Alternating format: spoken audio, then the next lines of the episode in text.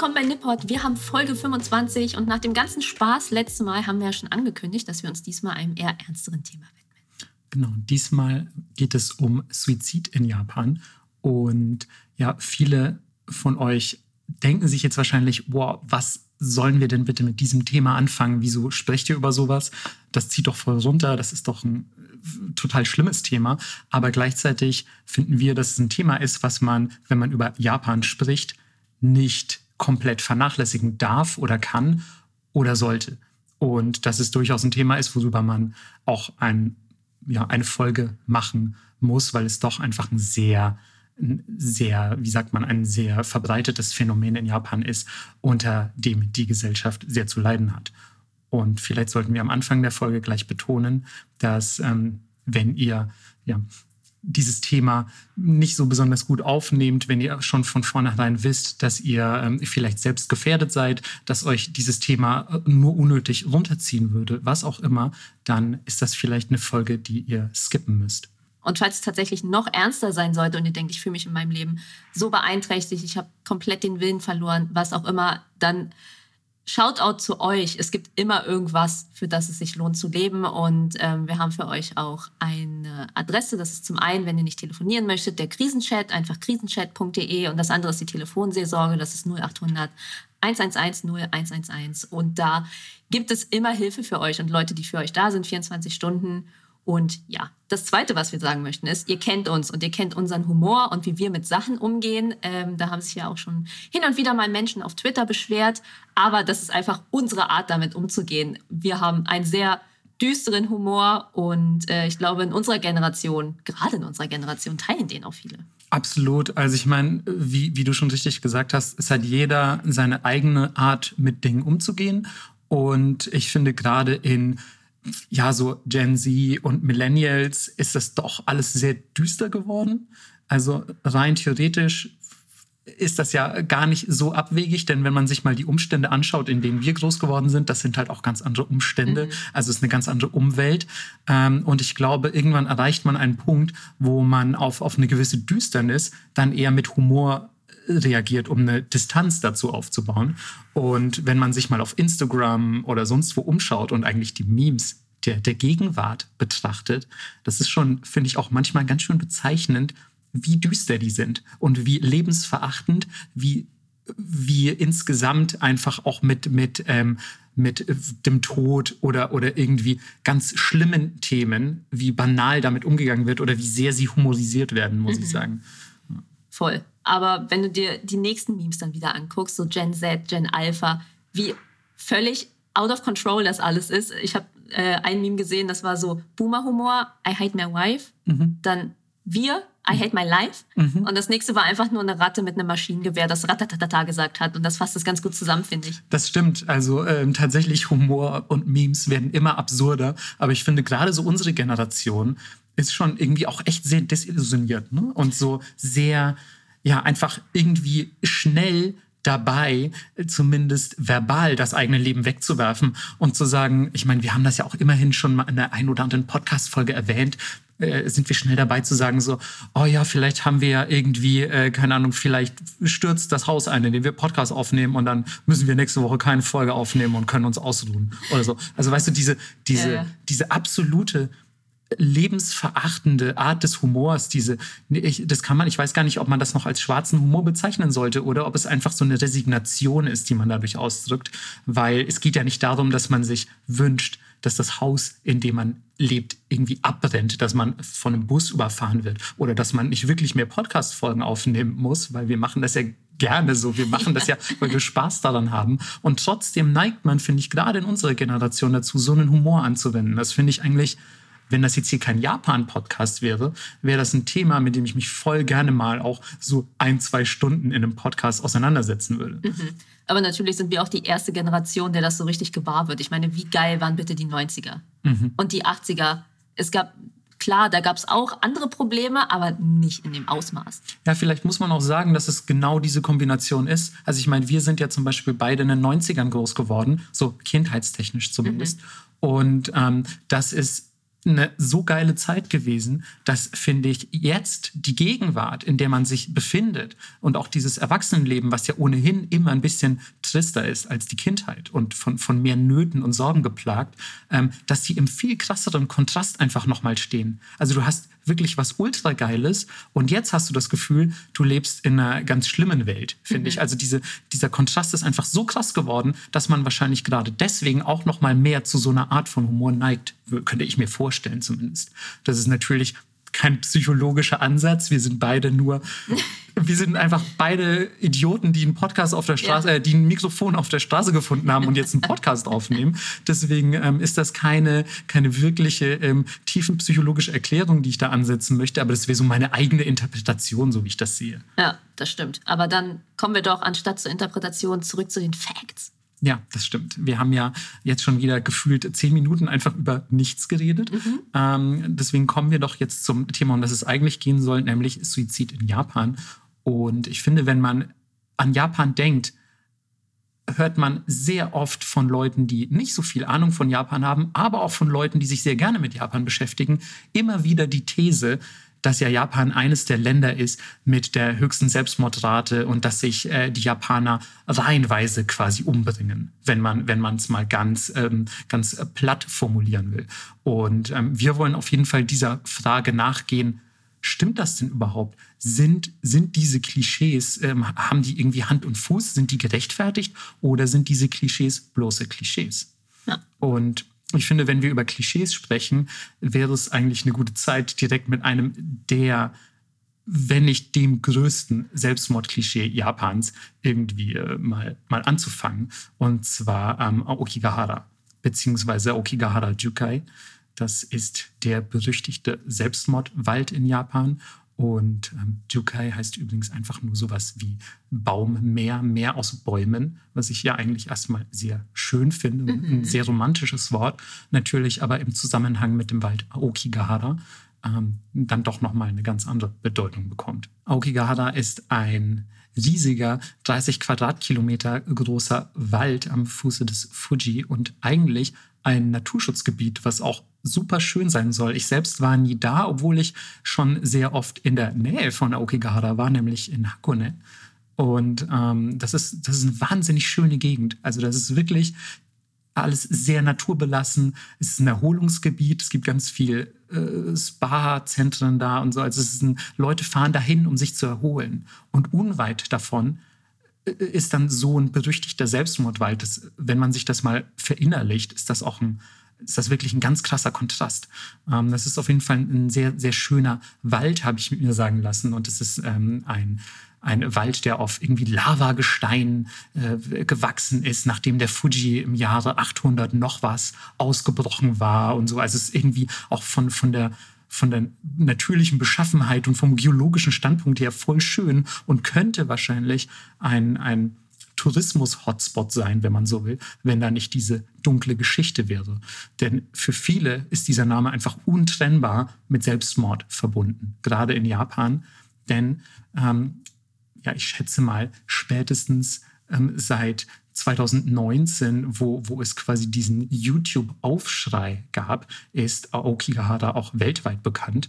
Denn der, denn der YouTuber äh, Logan Paul hat irgendwie ein Video gedreht mit ein paar seiner Freunden, äh, seiner mhm. Freunde. Ich habe es tatsächlich nie selbst gesehen, muss ich zugeben. Ah, okay. Ähm, und, also, und hat da angeblich sich irgendwie in Aokigahara sehr unangemessen verhalten. Genau. Richtig? Also, und, und auch irgendwas mit einem Erhängten oder so? Er ist halt rein und so richtig unangenehm Ami-Klischee-mäßig mhm. und auch mit einer Mütze aus Disneyland auf. Gott, das ist, ist schon jetzt so daneben. Ich glaube, es war dieses Alien aus Toy Story. Okay. Und dann sind sie halt da durch und äh, haben dann tatsächlich auch, äh, wenn ich es richtig in Erinnerung habe, den Erhängten gezeigt.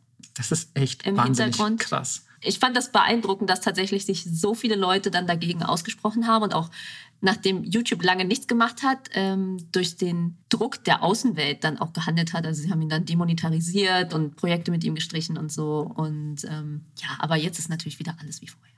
Ja, ich finde auf jeden Fall, das war irgendwie so ein, ich glaube, das war auch der Grund, warum es zumindest so sehr in die in die Schlagzeilen geraten ist, dass das natürlich ein, westlicher YouTuber war, der ein sehr breites Followership in der westlichen Welt hat. Klar, 15 und, Millionen Abonnenten. Genau, und, und also sonst natürlich wäre das, wär das sonst niemals so groß geworden. Und einfach diese unfassbare Respektlosigkeit in genau. Kombination. Also ein ultimativer Skandal eines sehr, sehr großen YouTubers, der einfach sich an, an so einem ja, doch unheimlichen Ort völlig, völlig unangemessen verhalten hat. Und ähm, ich glaube, spätestens ab da wussten noch mal deutlich mehr Leute Bescheid über Okigahara, als es vorher der Fall war. Denn ähm, in Japan ist dieser Wald ähm, vor allem dadurch berüchtigt geworden, dass Leute dorthin gehen, um zu sterben. Und ähm, sehr oft werden dort im Wald von Spaziergängern, Wanderern oder ja, anderen Leuten, Förstern, ähm, beispielsweise Erhängte gefunden, die, die an den Bäumen äh, baumeln, weil ähm, das wohl die bevorzugte Todesart in Aokigahara sein soll. Und ähm, das ist ja ein Hotspot, wenn man so will, geworden. Angeblich nachdem zwei Romane von einem, von einem japanischen Schriftsteller ähm, namens Matsumoto Seijo geschrieben wurden. Das war einmal Nami no To, wenn man es übersetzt, der Turm der Wellen und Kuroi Jukai, das schwarze Baummeer, das Meer der schwarzen Bäume, wie auch immer. Ähm, und, und, dort geht es auch darum, dass, dass in diesem Wald ähm, Aokigahara Selbstmord begangen wird. Und seitdem gab es wohl einen solchen Hype um, um diesen Wald, der dazu geführt hat, dass dort immer mehr Leute ähm, hinfahren, um sich selbst zu töten. Das ist so verrückt, das ist ein bisschen wie die Leiden des jungen Wärters hier. Mhm. Man, man, sagt ja auch, dass das quasi, äh, hier ist so ein, so ein Werteeffekt, ne? Äh, mhm. gibt es ja angeblich, dass sich quasi Leute aufgrund dieses Buches dann auch ebenfalls ähm, umgebracht haben, wegen den Leiden des jungen Werther, falls ihr das Buch nicht kennen solltet. Oh, es war voll der Spoiler jetzt. Aber ist schon okay, nach wie vielen hundert Jahren? ich weiß tatsächlich gar nicht, wann Goethe das geschrieben hat, aber es ist auf jeden Fall, und Spoilerwarnung an alle, die Werther noch nicht gelesen haben, es endet mit seinem Selbstmord. Ja. Ähm, ja, ich wurde gezwungen, das war mein Abiturthema sogar. Uff, ich muss das auf jeden Fall auch in der Schule lesen. Ja. ja das funktioniert heutzutage tatsächlich aber auch noch. Also ähm, ich habe gehört, dass nach einem Suizid, wenn der im Fernsehen gezeigt wurde, gibt es immer Folgesuizide. Mhm. Quasi ist es wie so ein Ansporn für die Leute zu sagen, okay, die Person hat es geschafft, dann schaffe ich das heute auch. Das ist schon, das ist schon echt krass, ja. Also deswegen, ähm, wenn das dann auch gerade in einem, in einem Buch nochmal so romantisiert wird, kann man sich gut vorstellen, dass das wahrscheinlich doch die eine oder andere Person in Anführungszeichen motiviert. Mhm. Auf jeden Fall. Deswegen finde ich, sollte man auch immer ähm, bei ernsthaften Sachen aufpassen, was man sagt. Auf jeden Fall. Wenn es nicht nur Spaß ist. Auf jeden Fall.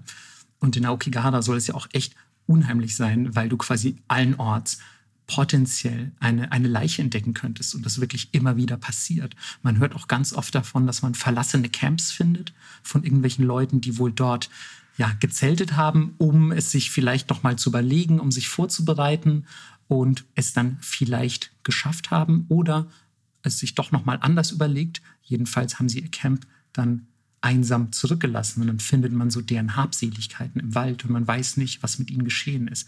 Und überall sieht man Schilder mit, mit auch Nummern von Hotlines, von wegen, überleg es dir nochmal, sprich mit jemandem.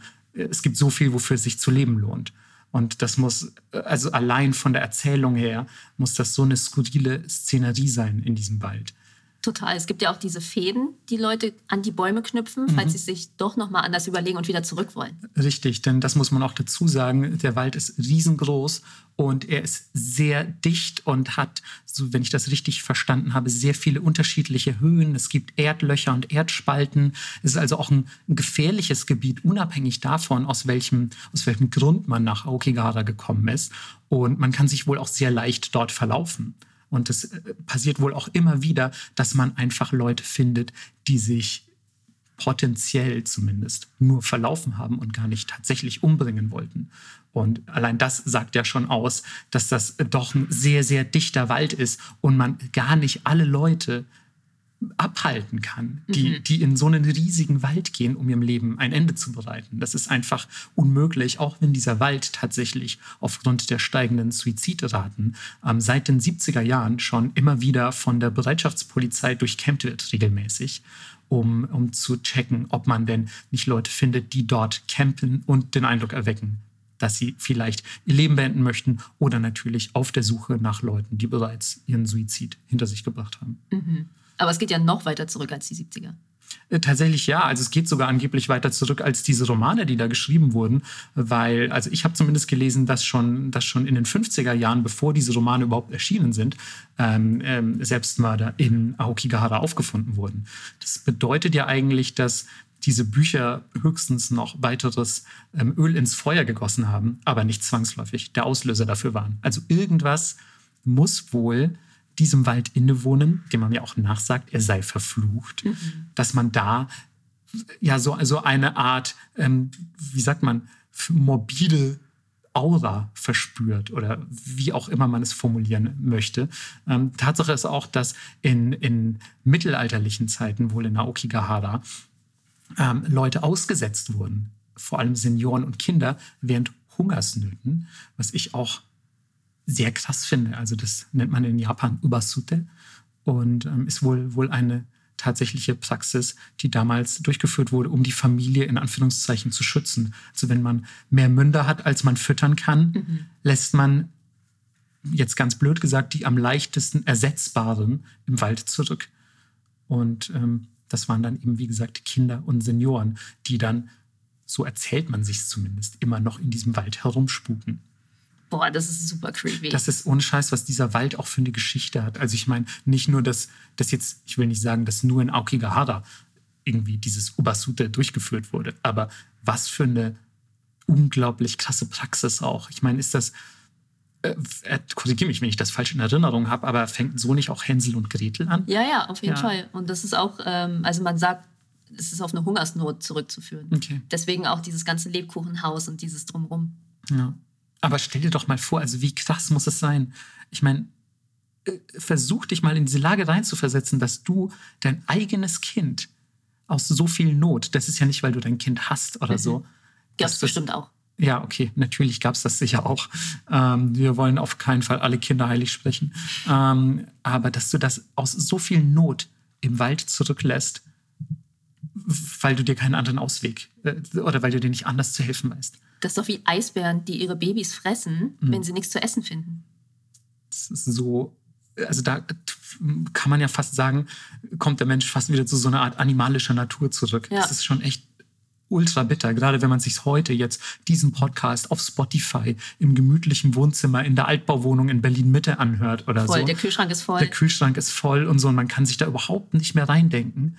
Und dann, aber weißt du, dann so kannst du ja rein theoretisch auch über diesen, über diesen Selbstmord sprechen. Was, was bringt dich dazu, beispielsweise mhm. nach Okigahara zu gehen und das zu tun? Also rein theoretisch ist es immer schwer zu sagen, man versetzt sich in solche Situationen hinein, natürlich. Das weitere Problem ist natürlich auch, dass es wie so ein Kult um diesen Wald gibt und wie du schon gesagt hast, wird das so mega romantisiert und es gibt ein sehr verhängnisvolles Buch, was verfasst wurde. Ja, tatsächlich. Ähm, und das Buch heißt wenn man es übersetzt, das vollständige Handbuch zum Suizid. Also schon ein sehr fragwürdiger Titel, mhm. wie man meinen möchte. Es wurde geschrieben von Wataru Tsurumi und ist auch in Japan sehr umstritten, aber in diesem Buch, ähm, das vor allem in der Popkultur sehr viel Anklang gefunden hat, wird Aokigahara als der perfekte Ort zum Selbstmord romantisiert. Was natürlich auch nicht gerade dazu beigetragen hat, diese, dieses Selbstmorddilemma von Aokigahara einzudämmen. Mhm. Aber es gibt wirklich nicht nur Ortempfehlungen in diesem Buch, sondern wirklich Anleitung, wie du dich safe umbringst. Ja. Also in Interviews habe ich auch gesehen, wie die Eltern gesagt haben, ja, ich habe neben seiner Leiche das Buch gefunden. Und einer hat auch erzählt von, ähm, ich glaube, es war ihr Sohn oder war es ein Kollege, ich kann mich nicht mehr genau erinnern, der ähm, mit dem Rücken zur Wand lag auf seinem Bett und hinten hatte er einen Zettel dran, nicht anfassen. Mhm. Weil er sich selber unter Strom gesetzt hat. Oh shit. Nach Anleitung mit diesem Buch. Das ist doch. Oh, wow, Mann. Ich weiß nicht, was. Also, wie Wataru Tsurumi mit äh, den Folgen seines Buches lebte, möchte man auch mal wissen. Ich weiß gar nicht, ob der Autor noch lebt, aber das ist, das ist auch schon wieder, jetzt schon wieder, wir hatten es gerade bei Ubasute, aber auch für mich jetzt schon wieder so ein irrationaler, unnachvollziehbarer Gedanke, dass ich es einfach so wand, es klingt eher nach was Cineastischem oder so. Mhm. Es klingt irgendwie gar nicht fassbar. Mein Verstand kann sich da nicht, kann das gar nicht richtig greifen irgendwie. Ja, es hört sich wirklich an wie eine Szene aus dem Film, wie diese Szene von dem einen Film, wo diese Schulmädchen sich alle vom Dach. Suicide Club. Ja. Suicide Club, genau, ja. vom Dach stürzen. Ja, so hört sich das für mich an, dass jemand das wirklich durchmacht ja, vor allem auch dann, dann doch noch auf so eine ungewöhnliche Weise sich selbst unter Strom zu setzen und dann mit einem, mit einem Zettel am Rücken und zu sagen, bitte nicht anfassen, um, um quasi die Hinterbliebenen zu schützen und so. Das sind ja auch alles sehr, es ist ja alles sehr skurrile Methoden, methodentechnisch, finde mhm. ich. Ähm, wo wir übrigens schon ähm, bei bei Filmen sind. Ähm, es gibt ja auch super viele Filme über Okigahara und, und Spiele und Anime und Popkultur. Das ist auch, auch so ein Problem, glaube ich, dass das halt so, einen, so eine weite Verbreitung gefunden hat in, in allen möglichen Medien und, und zwar nicht immer mit der kritischen Bewertung des Ganzen, die notwendig gewesen wäre, mhm. schätze ich. Ja. Also ich glaube, das ist, das ist mitunter eines der größten Probleme an diesem ja, wie sagt man, an diesem Nicht-Klischee-Klischee. Denn Aokigahara existiert tatsächlich in der Form, in der es in Anführungszeichen propagiert wird, denn es ist wirklich ein, ein Suicide-Hotspot. Und ähm, die japanische Regierung versucht da zwar dagegen vorzugehen, aber gleichzeitig äh, ist das natürlich nur mittelfiel von Erfolg gekrönt. Denn klar, vielleicht wird es bei ein paar Leuten helfen, ähm, ein Schild aufzustellen, an dem, an dem steht, hey, tu es nicht, hier ist eine Nummer, die du anrufen kannst, aber das ist ein 30 Quadratkilometer großer Wald und wer es durchziehen will, der zieht es durch, würde ich schätzen. Voll. Aber wenn er es dann nicht im Wald macht, dann macht er es halt woanders. Ne? Da sitzt das Problem an ganz anderer Stelle. Das stimmt, aber es ist natürlich schon krass zu überlegen, dass es da so gebündelt stattfindet. Mhm. Und ich will natürlich auch nicht bestreiten, dass es irgendwo in anderen Ländern auch sowas gibt. Also es gibt ja auch immer wieder Brücken oder, oder irgendwelche Klippen, wo man dann sagt, ja, das sind jetzt Selbstmord-Hotspots. So, aber ich finde, Aokigahara hat so auch jetzt mittlerweile weltweite Berüchtigkeit erlangt als, mhm. als einer dieser sehr, sehr düsteren Orte. Ja, es gibt sogar Urban Legends. Mhm. Und jetzt wird es kurz ein bisschen witzig, um das mal ein bisschen aufzulockern hier. Und zwar gibt jetzt bin ich aber gespannt. und zwar gibt es die Legende, dass alle Leute, die es entweder nicht geschafft haben, sich umzubringen oder sich es nochmal anders überlegt haben, ein Dorf gegründet haben und dort abseits von Arbeit und Hierarchien und WLAN leben und dort ein sehr ähm, ja, friedvolles Leben leben. Und das finde ich sehr schön. Das ist äh, tatsächlich ein sehr schöner Gedanke, quasi um diesem, diesem doch sehr tristen Wald noch irgendwie einen kleinen Lichtblick zu verleihen. Gerade weil man sich überlegt, aus welcher Gesellschaft diese Leute dann kommen. Mhm. Also die japanische ja eine sehr strikte und, und sehr, sehr hierarchiegeprägte Gesellschaft und die dann einfach so ein bisschen die Freiheit finden in so einer, in so einer Kommune der Überlebenden, in ja. Anführungszeichen. Das finde ich eigentlich ganz romantisch, muss man sagen. Selbsthilfedorf. Ja, finde ich. Also ich meine, sie können wahrscheinlich einander am besten verstehen. So ja. viel kann man, glaube ich, festhalten. Das denke ich auch. Was ist denn so das zweite Klischee, wenn du an Japan denkst und Suizide? Ähm, tatsächlich würde ich sagen, Bahn. Ja. Sich vor die Bahn zu werfen. Das ist auf jeden Fall einer der ich würde mal sagen, verbreitesten, äh, verbreitesten, verbreitesten, am, am weitesten verbreiteten, so kann ich sagen, am weitesten verbreiteten Todesarten, die man, glaube ich, so mit dem, mit dem klassischen japanischen Geschäftsmann vielleicht auch verbindet. Mhm. Weil ich glaube, man hat immer dieses Klischeebild im Kopf von, vom Salarymann, der mit seinem Aktenkoffer im Anzug im, im Zug steht und, und keine Lust mehr hat auf dieses ewige Arbeitsdrohne sein. Mhm.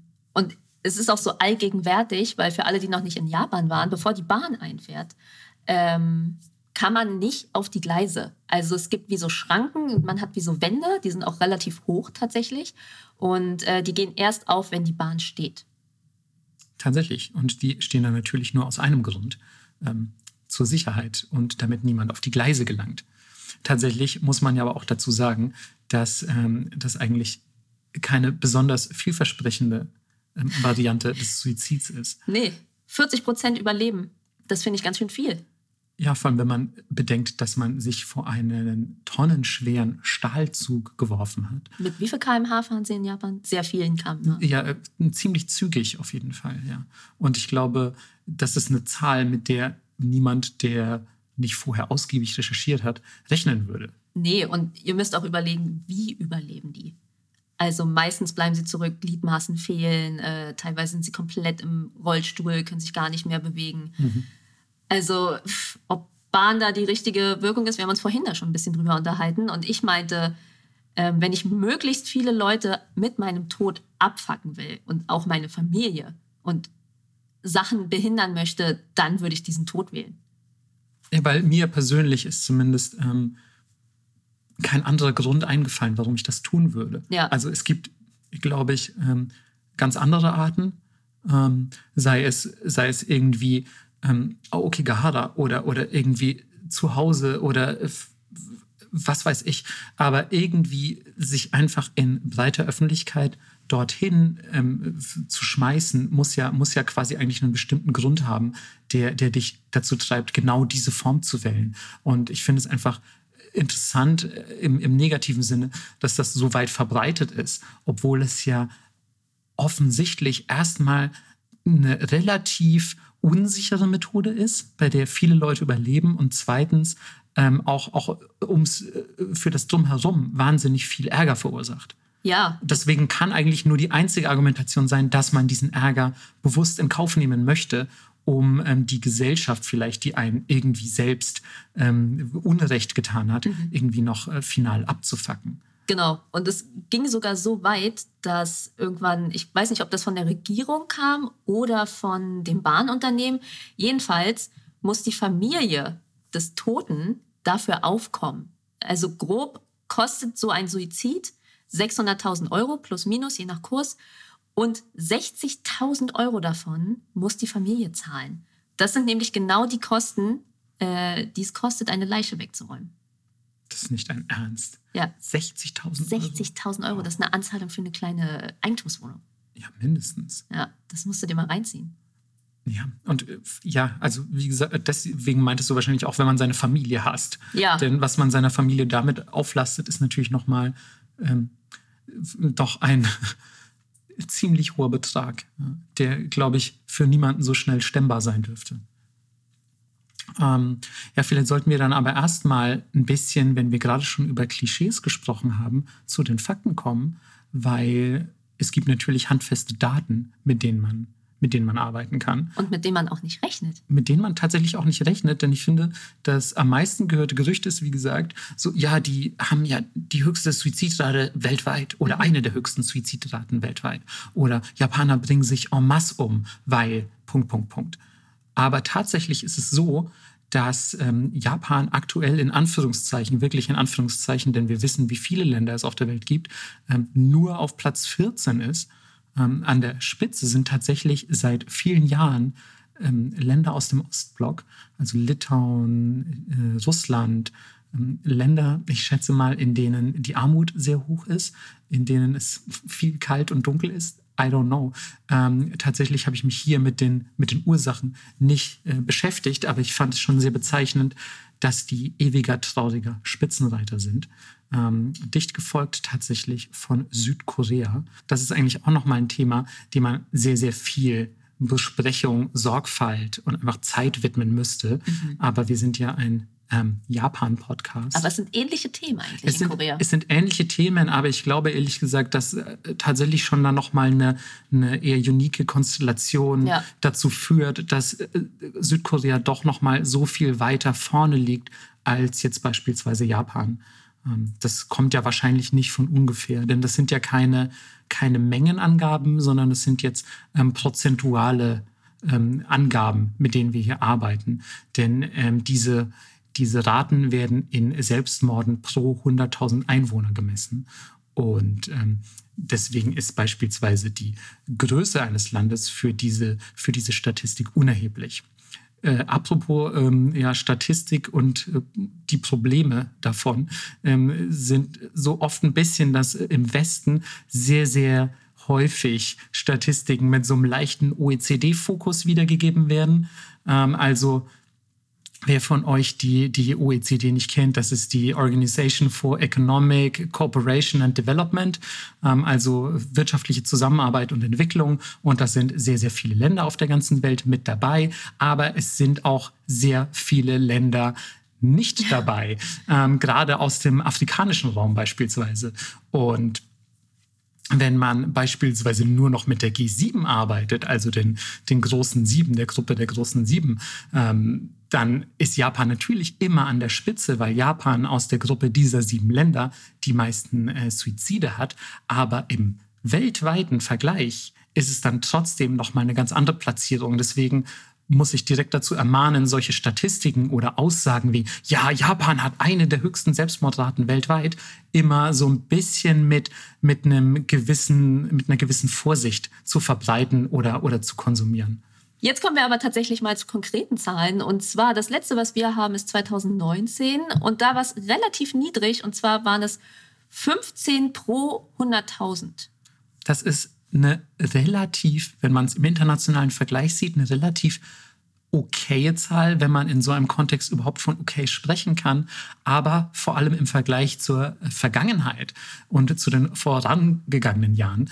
Denn zum Beispiel 2016, also nur drei Jahre weiter zuvor, waren es 19 pro 100.000 Einwohner, während der globale Durchschnitt bei knapp über 10 pro 100.000 Einwohner liegt. Und Japan kommt gerade angesichts der Tatsache, dass es im Rahmen der asiatischen Wirtschaftskrise 1997, oh ja, jetzt kommen wir echt wirklich langsam in die Jahreszahlen, ähm, nochmal noch mal einen massiven Spike, einen massiven Spike in den, in den Suizidraten gab, ähm, kommt Japan von einem unschönen Gipfel mhm. und kommt langsam wieder runter auf ein normales Niveau, wenn man das auch, wie gesagt, ich möchte natürlich das nicht als normal wünschenswert oder sonst wie äh, propagieren, aber im internationalen Vergleich ein relativ normales Niveau. Denn auch gerade angesichts der 2008 und 2009 Wirtschaftskrise, die Japan auch wahnsinnig schwer getroffen hat, hat man wieder einen Spike erlebt in den, in den Selbstmordzahlen. Und das war gar nicht so einfach, da wieder die Kurve zu kriegen und diese Zahlen stetig weiter zu drücken, was den Japanern aber im Laufe der letzten Jahre sehr erfolgreich gelungen ist. So viel kann man schon mal vorab sagen als Positive Outlook für die Zukunft, finde ich. Ähm, denn Japan bemüht sich auch mittlerweile sehr krass um Suizideindämmung, sage ich mal. Ähm, zumindest in gewissen Bereichen. Wir kommen später noch dazu, in welchen Bereichen es hapert. Aber es gibt zum Beispiel die Absperrungen an Bahnhöfen, die Melissa schon erwähnt hat, die verhindern sollen, dass sich Leute vor Züge schmeißen. Es gibt ähm, so Anzeigen, die im Internet geschaltet werden, beziehungsweise große Pop-ups, ähm, wenn man beispielsweise nach äh, Shinitai oder Jisatsu Hoho oder sowas sucht. Das Shinitai bedeutet, ich möchte sterben. Äh, Jisatsu Hoho ist so Selbstmordmethode. Ähm, wenn, man, wenn man sowas ähm, wenn man sowas eingibt bei Google beispielsweise, dann wird einem direkt angezeigt, so brauchen Sie Hilfe, möchten Sie mit jemandem sprechen, ähm, was für Japan auch noch keine Selbstverständlichkeit ist, denn mhm. ähm, erstens über Probleme zu sprechen, ist in Japan nochmal ein ganz anderes Thema. Aber auch wer einmal im japanischen Internet unterwegs war, weiß, dass das japanische Internet sich gefühlt auf einem Stand von 1998 befindet. Ähm, deswegen sind das alles hier keine Selbstverständlichkeiten. Genauso wie beispielsweise soziale Initiativ Initiativen, Hilfegruppen, ja. ja. Und auch da ist viel passiert in den letzten Jahren. Ähm, Japan gibt tatsächlich jährlich mehr als 100 Millionen Euro für die Bekämpfung von Suizid aus. Das finde ich einen sehr beachtlichen ähm, ja. Betrag. Voll. Und ähm, auch Hotlines wurden eingerichtet, die kostenlos sind. Also da wird wirklich viel getan. Das finde ich echt sehr erfreulich zu sehen. Und das ist gerade für Japan, so leid mir das tut, keine Selbstverständlichkeit. Deswegen ist es umso erfreulicher ja, dass gerade die über so ein Thema sprechen, da musste schon wirklich viel eskalieren, auch einfach in der Vergangenheit, damit es so weit kommt. Absolut. Ähm, um die Zahlen vielleicht noch ein bisschen zu spezifizieren, ein Fakt, den ich sehr krass finde, ist, dass es für Männer zwischen 20 und 44 und Frauen zwischen 15 und 34 die häufigste Todesursache ist, sich selbst umzubringen. Die häufigste Todesursache. Mhm. Also ich weiß, natürlich stirbt man mit 15 nicht an Altersschwäche.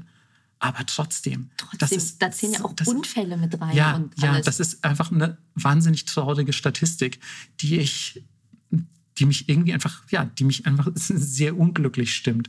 Ähm, und ähm, das Verhältnis von, von Männern zu Frauen ist in Japan im Jahr 2019 70 zu 30 gewesen. Also 70 Prozent aller Suizide waren Männer, 30 Prozent waren Frauen. Und jetzt kommt eine sehr krasse Diskrepanz, wenn es darum geht, sich Hilfe zu suchen bei Suizidgedanken, bei Lebenskrisen und ähnlichem, sind die Statistiken genau umgekehrt. Frauen suchen sich zu 70 Prozent Hilfe, Männer zu 30. Aber das spiegelt auch perfekt einfach die japanische Gesellschaft wider, wie es immer noch an Rollenverteilung krankt und wie klar es ist, dass du als Mann natürlich stark sein musst und äh, dass äh, Emotionen sind kein Problem für dich. Männer haben keine Emotionen, reiß dich mal zusammen. Natürlich, natürlich. Also das ist sowieso was, was wir an ähm, spätere Stelle, wenn wir zu den Gründen mhm. kommen, nochmal noch mal genauer erläutern werden. Aber diese Zahlen, so schrecklich sie auch sein mögen, sind angesichts der japanischen Gesellschaftsordnung nicht wirklich überraschend, kann man, glaube ich, sagen. Mhm. Ähm, um so die statistische Seite abzuschließen, kann man vielleicht noch anfügen, dass es interessanterweise die höchste Selbstmordrate in Yamanashi gibt und die niedrigste in Kanagawa was zwei Präfekturen sind, die nebeneinander liegen.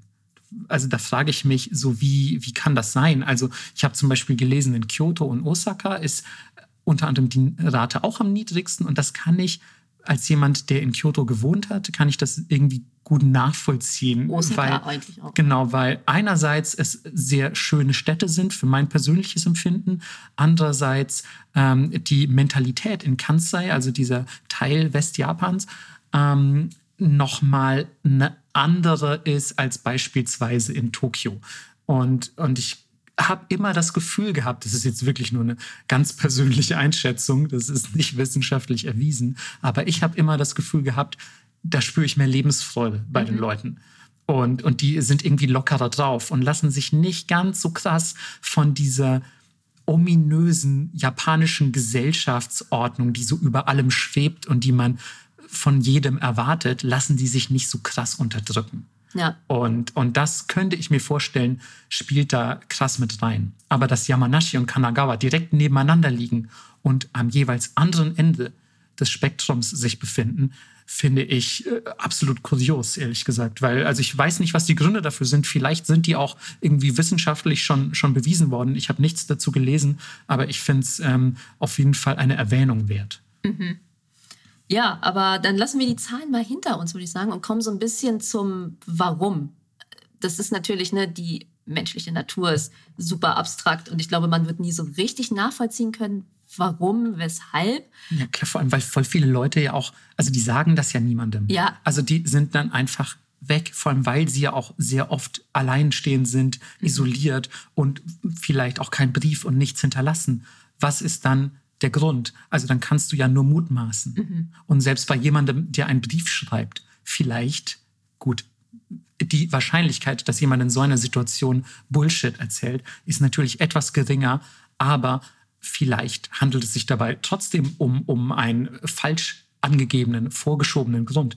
Da kann man sich ja nie sicher sein. Deswegen ist es sehr, sehr schwer, da definitive Gründe aufzulisten und zu sagen, dieser eine Grund war der Auslöser. Ja, Eins der Probleme in Japan ist natürlich, dass der Suizid ähm, ein sehr elementarer Teil der Gesellschaft ist und auch der Geschichte dort. Ähm, Im Westen ist es ja schon eine Art von Stigmatisierung, Leute, die ihre Narben verstecken oder. Ähm, ja, aber auch äh, geschichtlich, ne? also Christentum und so. Ja, genau. Also, also äh, ich habe die genaue Bibelstelle natürlich nicht im Kopf, sorry, ich bin leider nicht bibelfest, ähm, aber äh, ist auf jeden Fall äh, eine, eine äh, Sünde, ganz großer Natur. Also, und ich habe habe doch in Erinnerung, dass es hieß, ähm, wer sich selbst umbringt, kommt in die Hölle. In die Hölle ja. Also da gibt es keine Diskussion mit Jesus, da versteht er echt keinen Spaß. Und ähm, gemessen daran, dass die westliche Welt sehr, sehr christlich geprägt ist, hat man natürlich ein komplett anderes Verständnis. Allein schon, weil die Religion natürlich auch die Gesellschaft wahnsinnig geprägt hat, mhm. hat man natürlich ein ganz anderes Verständnis von, von Selbstmord. Ja. Äh, damit kommen wir auch schon zum dritten Klischee, wenn man an Japan und Suizid denkt. Ja, tatsächlich, denn ähm, in Japan, ähm, viele von euch ähm, haben sicher schon mal davon gehört, ist der Suizid ja mit Ritualen verbunden, wenn man so will. Denn ähm, man könnte sagen, im Gegensatz zur westlichen Stigmatisierung geht es da eher um ja fast eine noble Geste, könnte mhm. man sagen. Das klingt jetzt äh, nach einer steilen These im, im Bezug auf Suizid, aber tatsächlich ist es in der japanischen Gesellschaft so. Es ist eher ein Akt der Verantwortung, die übernommen wird. Ne? Und Ehre, die nicht verloren gehen darf. Ehre, die bewahrt wird. Ja. Ja. Und ähm, allen voran natürlich mit dem, was viele als Harakiri kennen, aber im Japanischen eigentlich Seppuku genannt wird, also dem, dem rituellen Selbstmord der Samurai. Ähm, die das praktiziert haben, primär, wenn es darum ging, die eigene Ehre verloren zu haben aufgrund irgendwelcher Taten oder Taten, die auch andere begangen haben. Das kann ebenfalls der Fall sein. Niederlagen in der Schlacht, ganz klar. Ähm, Gesetzesverstöße, also es war auch eine Form der Todesstrafe. Dann wurde quasi freigestellt, sich einer Todesstrafe zu entziehen und selbst Seppuku durchzuführen oder aber auch der sogenannten Praxis des Eubara. Eubara ist die sehr kuriose, ähm, wie sagt man, die sehr kuriose Tradition ähm, seinem Daimyo, also seinem Fürsten, dem man als Samurai äh, Gefolgschaft geschworen hat, in den Tod zu folgen, wenn dieser gestorben in der Schlacht gefallen ist. Und das ist natürlich auch wahnsinnig krass, wenn man ja. das mal, also diese, diese unfassbare Loyalität, mhm. die man verspüren muss, um sich für seinen Daimyo das Leben zu nehmen. Oder noch nicht mal für ihn, denn äh, gemäß der Tatsache, dass er vorher gestorben ist, ja. wird er nichts davon haben. Und du sagst aber, jetzt ist mein eigenes Leben nicht mehr wert. Ich habe ihm die Ehre und Loyalität und Treue geschworen und jetzt ist es für mich auch vorbei. Naja, du folgst ihm ins Jenseits, ne? wenn man so will. Es kommt natürlich ein bisschen auf den Glaubensansatz an. Ja. Das Genau, also das, ähm, da müssten wir auch, und es wird sicher noch ein Thema ja. einer Folge sein, Religion in Japan, müssten wir erstmal hierüber sprechen. Aber der, der klassische Jenseitsbegriff ist natürlich ein anderer. Also die sitzen jetzt nicht mit Hafen auf Wölkchen, weil sie sich zusammen umgebracht haben, wie wir uns das im Westen womöglich vorstellen mögen. Zumindest wenn man mal von so einer cartoonartigen Version des Jenseits und des Himmels ausgeht. Ähm, ich glaube, jeder hat da so seine eigenen Vorstellungen davon, was nach dem Ableben passiert.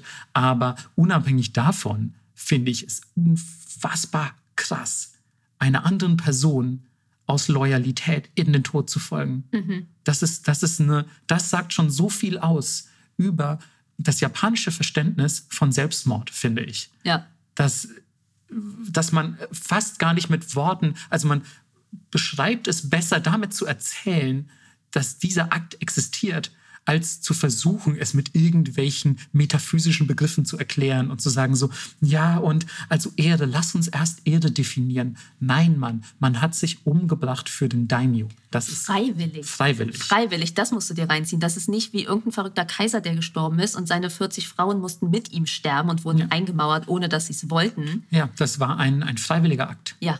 ja. Also absolut, absolut insane auf jeden Fall. Kann man nicht anders formulieren, aus heutiger Sicht natürlich. Ähm, Aber wie bei jedem Akt in Japan ja. gibt es natürlich sehr viele Regeln.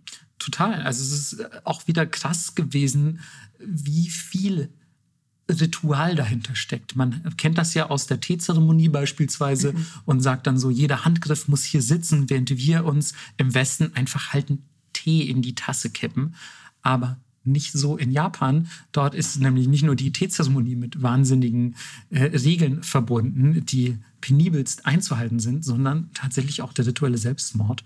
Und es geht damit los, dass man als äh, Samurai, der äh, den Seppuku begehen möchte, ähm, im sogenannten Seiza sitzt. Das ist ein, eine äh, Version des Sitzens, die man sicher schon mal gesehen hat in Filmen über Japan, in Anime. So dieser Fersensitz. Also ihr sitzt quasi mit der Po ist auf eure Fersen und die Knie am Boden und so. Also es ist meiner Meinung nach so mittelbequem, aber mhm. darum geht es natürlich auch nicht. Es ist auf jeden Fall eine vornehme Art zu sitzen, könnte man sagen. Es war ja auch schwer, mit den Kimonos anders zu sitzen. Richtig, das muss man natürlich dazu sagen. Die Fashion der damaligen Zeit bedingte das natürlich auch, gilt aber auch heute noch als, ähm, als angemessene Art zu sitzen. Ja. Und ähm, dann greift man neben sich und hat dort ein sogenanntes Wakizashi oder ein Tanto. Ähm, das Tanto ist ein nicht sehr kleines Messer, aber das kleinste Schwert, wenn man so will, aus der Gruppe Katana Wakizashi Tanto, wenn man so mal von der Größenordnung von oben nach unten geht. Katana ist das große Schwert, das viele von euch sicher kennen. Wakizashi das mittlere und Tanto das kleine. Und mit einem der beiden kleineren wurde, wurde sich dann selbst ähm, der Bauch aufgeschlitzt. Interessanterweise war ähm, diese Klinge immer in Papier gewickelt, was ich nicht genau herausgefunden habe, ist, warum das so ist. Also wenn ihr das vielleicht sogar wissen solltet oder ich einfach nicht genau genug geguckt habe, dann lasst uns das auch gerne wissen. Ich finde auf jeden Fall, ähm, finde ich ganz interessant. Ich kann mir eigentlich nur vorstellen, dass es darum ging, dass man es an der Klinge anfasst oder anfassen muss.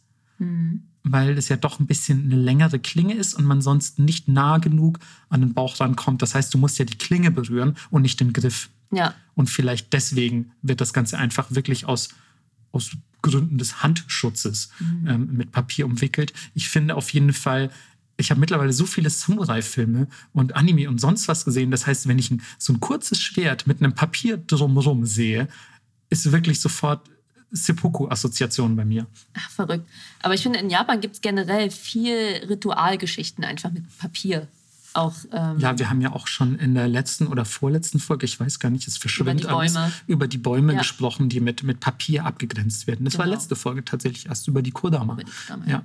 Und ähm, genau mit, ähm, mit einem solchen Papier, natürlich jetzt nicht geweihtes Papier, aber mit Papier wird diese Klinge umwickelt und man setzt an, circa sechs Zentimeter unter dem Bauchnabel und schneidet von links nach rechts seinen, seinen Bauch auf, denn dort sitzt die Hauptflussader des Qi, im Zen-Buddhismus zumindest. Und auch im Chinesischen meine ich gelesen zu haben, dass das ein sehr wichtiges energetisches Zentrum sei, wo einfach die, die, das Zentrum des Körpers sitzt, die Energiezentrale des Körpers. Und von dort aus schneidet man dann nach oben also links, rechts, nach oben. Und ähm, dadurch hat man in der Regel sofort die Aorta durchtrennt, die sich im Bauch befindet. Und ähm, das hat natürlich zu massivem Blutverlust geführt. Anschließend verblutet man nicht. Gott sei Dank. Das wäre tatsächlich sehr brutal. Würde ich denen aber auch zutrauen, muss ich sagen. Natürlich. Also es ist, das können wir an dieser Stelle schon mal sagen, unabhängig davon, was Melissa jetzt gleich noch sagen wird, ähm, ist es ein wahnsinnig qualvoller Tod. Mhm. Es geht nicht darum, wie bei uns im Westen ähm, ein, ein schnelles Ableben irgendwie zu, zu erzeugen, ein schnelles Ableben, von dem man nichts mitbekommt, sondern ganz im Gegenteil, es geht darum, ähm, dass, dass man quasi leidet, wenn man so will, und vielleicht auch die Zeit hat, ähm, ja, nochmal in irgendeiner Form sich seiner, sich seiner Missetaten gewahrt zu werden oder was auch immer. Ja, auch wie viel Selbstdisziplin das durchzuziehen. Wie viel Selbstdisziplin das erfordert, ich kann es nicht mal ansatzweise nee. mir vorstellen. Nun gut, also ähm, der Herr, der vorne sitzt, hat sich den Bauch aufgeschnitten. Es gibt aber noch einen zweiten Herrn, der dahinter steht, außerhalb des Sichtfeldes und dafür da ist, den Kopf abzuschlagen, aber nicht komplett. Ja, das ist der sogenannte Kaishaku, der die Verantwortung hat, dem Seppuku-Beginnenden tatsächlich den Kopf zum absolut richtigen Zeitpunkt abzuschlagen. Und jetzt fragt ihr euch sicher, wann ist der richtige Zeitpunkt, um jemandem den Kopf abzuschlagen? Tatsächlich ist es so, dass wenn man bereit war, den Kopf abgeschlagen zu bekommen als jemand, der Seppuku begeht, dann hat man seinen Kopf leicht nach vorne gebeugt. Das kann natürlich auch gleichzeitig durch die Bewusstlosigkeit äh, aufgrund des massiven Blutverlusts passieren, aber auch wenn du selbst sagst, es ist jetzt soweit, ich bin ready, dann beugst du deinen Kopf leicht nach vorne. Und das ist der Zeitpunkt, wenn der Kaishaku zuschlagen muss. Denn wenn er es zu spät tut, dann verzögert er die Leiden nur unnötig lange, obwohl der Seppuku-Beginnende bereits kommuniziert hat, dass er ready ist. Wenn du es zu früh tust, bevor der Nacken komplett, komplett gesenkt ist, dann blockieren tatsächlich die Halswirbel deinen Schlag und es wird vermutlich darauf hinauslaufen, dass du mehrere Hiebe benötigst, was natürlich auch nochmal zur absoluten Katastrophe für den wird, der da Seppuku begeht. Heißt, du hast eine riesige Verantwortung und das Krasse ist, wenn du versagst und es einfach nicht hinbekommst, dann musst du eigentlich auch Seppuku begehen. Tatsächlich, ja, gab es Zeiten, wo vom Kaishaku, der seinen Job nicht richtig gemacht hat, erwartet wurde, ebenfalls Seppuku zu begehen. Vor allem, wenn der Kopf des, ähm, des Seppuku-Begehenden komplett abgeschlagen wurde. Das galt quasi als absolute Beleidigung und, und quasi, ja, wie sagt man, Ruinieren des Rituals, wenn man so will. Mhm. Denn der Kopf musste am Körper bleiben. Der musste quasi noch mit Haut verbunden. Am, am Torso musste der Kopf da hängen. Er durfte nicht komplett abgeschlagen werden. Das muss unfassbare Schwertkunst erfordern. Ja. Ein unfassbarer mentaler Druck sein. Denn du weißt, wenn du das versagst, musst du dich womöglich ebenfalls umbringen. Also, also man, man, man kommt sich fast verrückt vor, während man es nur ausspricht. Ja, weil es so eine verrückte Dominokette erstens, lostreten kann. Erstens das, ja, man, was, was passiert, wenn dieser Kaishaku versagt und der nächste auch? Ja. Dann, also das, dann wird das ja immer weitergehen. Und wie willst das du üben? Tatsächlich gibt es in den sogenannten äh, Schwertschulen äh, oder gab es tatsächlich tatsächlich gab es in den Schwertschulen ähm, einen speziellen Schlag. Den Namen habe ich leider nicht aufgeschrieben. Ist ein relativ langer Begriff, meine ich mich zu erinnern. Gab es einen speziellen Schlag, der äh, den, der den Schwertschülern beigebracht wurde für den Fall, dass sie den Dienst eines Kaishaku übernehmen müssen. Also da ist wirklich eine spezielle Schlagetechnik vorgesehen und ich habe gelesen, dass die auch heute noch gelehrt wird, aber natürlich nicht mehr praktiziert. Also sie wird nur noch aus Lehrgründen weitergegeben mhm. und sie wird auch interessanterweise nicht öffentlich aufgeführt. Ah. Also es ist wohl, wird komplett aus der Öffentlichkeit rausgehalten. Ähm, Finde ich aber trotzdem wahnsinnig krass einfach so. Also wie viel Ritual wieder dahinter steckt und was man da einer Person aufbürdet, wenn man sie zu einem Kaishaku macht. Das war übrigens in der Regel der engste Vertraute des Selbstmörders, ähm, den man dann gebeten hat, sei mein Kaishaku. Ähm, Aber und stell dir einfach vor, du fragst deinen besten Freund, kannst du mir den Kopf kannst abschlagen. Du mir den Kopf, aber fast, kannst du mir fast den Kopf abschlagen? Und wenn du es nicht schaffst, kann es auch sein, dass dir fast jemand den Kopf abschlägt. Ja. Das ist, das ist, man, man glaubt nicht, dass es wirklich passiert ist. Es ist so krass. Ja. Man glaubt nicht, dass das echte Zeiten waren, die auf diesem Planeten stattgefunden haben, sondern man, ich finde, das klingt einfach wie eine, wie eine Geschichte, die geschrieben wurde, wie ein mhm. Film oder mhm. sonst was. Aber ich kann, Highlander oder so. ich kann es wirklich nicht glauben. Voll. Und ähm, ab, 18, ab dem 18. Jahrhundert war interessanterweise, ähm, da wurden die Regelungen ein wenig gelockert. Ab da war es, weil, so las ich zumindest, die ähm, Schwertkunst äh, ja, äh, im Niedergang begriffen war, sage ich mal. Ich glaube, die Leute hatten einfach keinen Bock mehr. Ähm, war es okay, ähm, den Kopf komplett abzuschlagen, weil es immer weniger Leute gab, die das mit Sicherheit schaffen konnten, mhm. den Kopf so abzuschlagen, dass er noch am, am Sumpf befestigt bleibt. Und man hat dann wohl gesagt, wir können uns ja, diese, diese doch sehr aufwendige rituelle Praxis nicht mehr leisten, weil wahrscheinlich auch einfach zu viele Leute ihr Leben lassen mussten. Ja, ich, kann, ich weiß es nicht, aber es wurde auf jeden Fall ein wenig entschärft. So, und als wäre das jetzt alles noch nicht schlimm genug, kommt noch dazu, dass du weder schreien dürftest, noch seufzen, noch jammern und schon gar nicht dein Gesicht verziehen. Das ist echt krass. Es ging nämlich darum, dass wenn deine Angehörigen später deinen dein Körper sehen, dein Gesicht vor allem, dein Kopf, dann sollten sie dein stoisches Gesicht sehen. Dein perfektes Samurai-Gesicht, das voller Ehre und Würde einfach ihnen entgegenblickt und nicht irgendwie vor Schmerz verzerrt schaut. Also es ist so, es ist so Wahnsinn einfach. Also ich, ich, ich bin echt beeindruckt, dass es, dass es Leute gab, die diese Praxis auf sich genommen haben, wegen eines so schwer greifbaren Konzepts wie Ehre. Mhm. Das, ist, das ist echt also ich meine, natürlich gibt es auch heute noch, es gibt Ehrenmorde und all solche Dinge und natürlich auch Selbstmorde, die, die darauf basieren. Aber es ist für mich so nicht greifbar. Ja, es sind aber dann auch nur so einzelne verblendete Individuen mhm. und nicht ein ganzes Land. Es ist, es ist kein ganzes Volk mehr, aber es ist so Wahnsinn, dass ich das damals äh, der in Anführungszeichen Beliebtheit erfreute und der, weiten, der einer derart weiten Verbreitung mhm. einfach. Mhm. Das, also ich finde es einfach wow. Als ich das auch gelesen habe, da wurde mir, obwohl ich natürlich Seppuku schon kannte, aber als ich wirklich nochmal in allen Einzelheiten die Details gelesen habe, da wurde mir echt ganz anders, muss ich mal sagen. Ja, vor allem, es wurde ja auch aufgeschrieben und bewertet.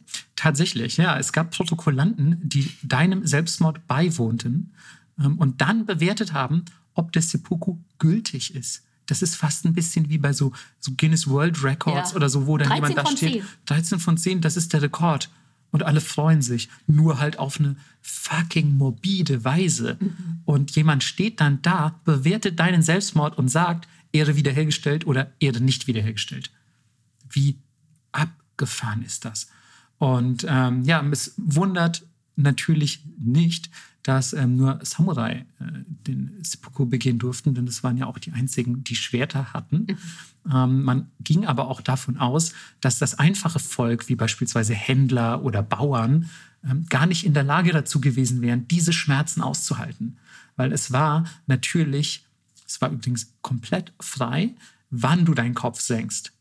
Also du musstest nicht mega lange aushalten. Du konntest auch relativ zeitnah deinen Kopf senken. Aber bis dahin, bis dieser Schlag des Kaishaku kam, waren es Höllenqualen. Absolute Höllenqualen. Und man ging davon aus, dass einfache Nicht-Samurai diese Qualen nicht ertragen würden. Deswegen hat man für solche Leute dann ähm, quasi nur Erhängen oder ähnliche Todesarten gestattet.